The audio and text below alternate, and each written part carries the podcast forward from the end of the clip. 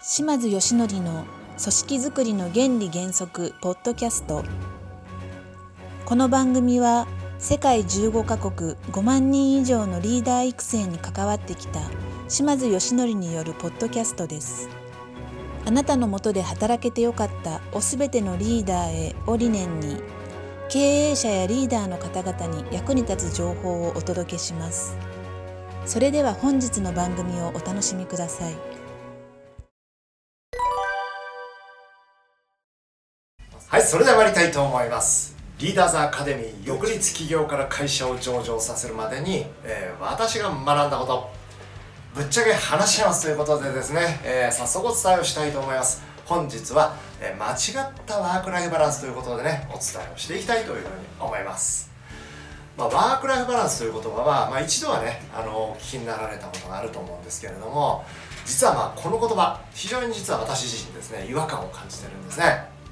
まなぜならということなんですけれども本当の意味でワークもライフも、まあ、充実させている人は決してねこの2つを分けた生き方をしてないんじゃないかと、まあ、いうことなんですね、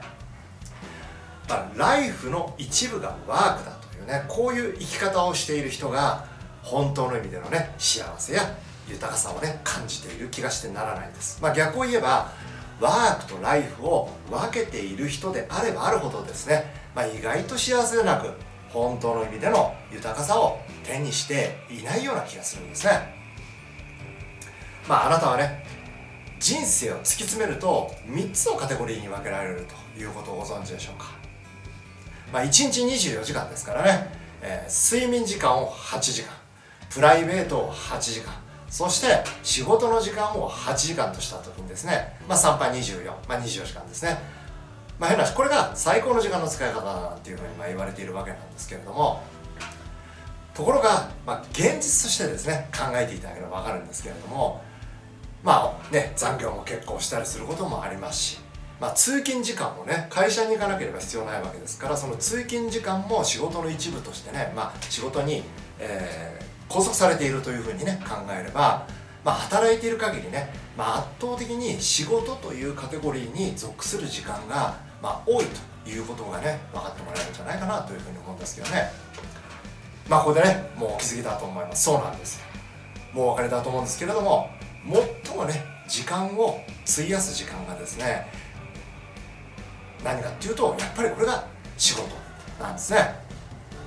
まあ、やりがいそのねじゃあ最も時間を費やすこの仕事に例えばやりがいがなかったりとか楽しくなかったりですとかどうしてねライフの充実があるのかってね僕なんか言いたくなっちゃうんですよね、まあ、人生の大変多くの時間を費やす仕事が充実し,、ね、してねいなくては私的な充実なんかありえないというふうに、まあ、私なんか思っています、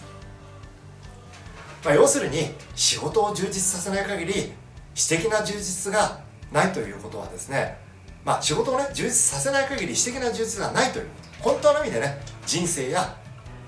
人生ね幸せとか豊かさとか、まあ、楽しみを感じるにはね、まあ、これを分けること自体に、まあ、ある意味無理があるということなんですよ、まあ、そういう意味ではワークライフバランスではなくね、まあ、私はよく言うんですけどワークインライフだと。要するにインライフですからね、えー、ワーク仕事は人生や生活の一部なんだよっていうことがですね正しい気がしてならないですね、まあ、仕事ができるできないをね例えば X 軸と Y 軸プライベートがね充実してる充実してないを例えば Y 軸ということで切ると、まあ、以下のね4つのカテゴリーにま分けられるわけですよね、まあ、1つ目が仕事もプライベートも充実しているというう部分ですね。もう一つは仕事は充実しているんですけれどもプライベートは充実していないというまあ枠ですね。そして仕事は充実していないんですけれどもプライベートは充実しているという枠ですね。そして最後が仕事もプライベートも充実していないというまあ枠ですね、まあ、この4つのあの X 軸 Y 軸で切るとね、まあ、現れてくるわけですけれども。さて皆さんはどのね枠に自分が所属していたいかってことですよね。まあそう考えてもらえば分かるんですけど本当の意味でね仕事ができて豊かさも幸せも楽しさも手に入れる人は、ね、どこに所属してるのかっていうことになるわけですよ。はいでは今日のまとめですね、まあ、ぜひねこのワークとライフを分けずにライフの一部にワークを組み込みどんなワークライワークインライフをね送るのかぜひこれをねあなた自身も考えてほしいですしあなたの部下にも考えさせてほしいなということでございます。それではまた次回。本番組の「特別プレゼント」というタイトルの中である非売品の皆様のお役に立つツールや情報を特別プレゼントという形で皆様にお届けさせていただいております。ぜひダウンロードしていただきお使いいただけたらと思います。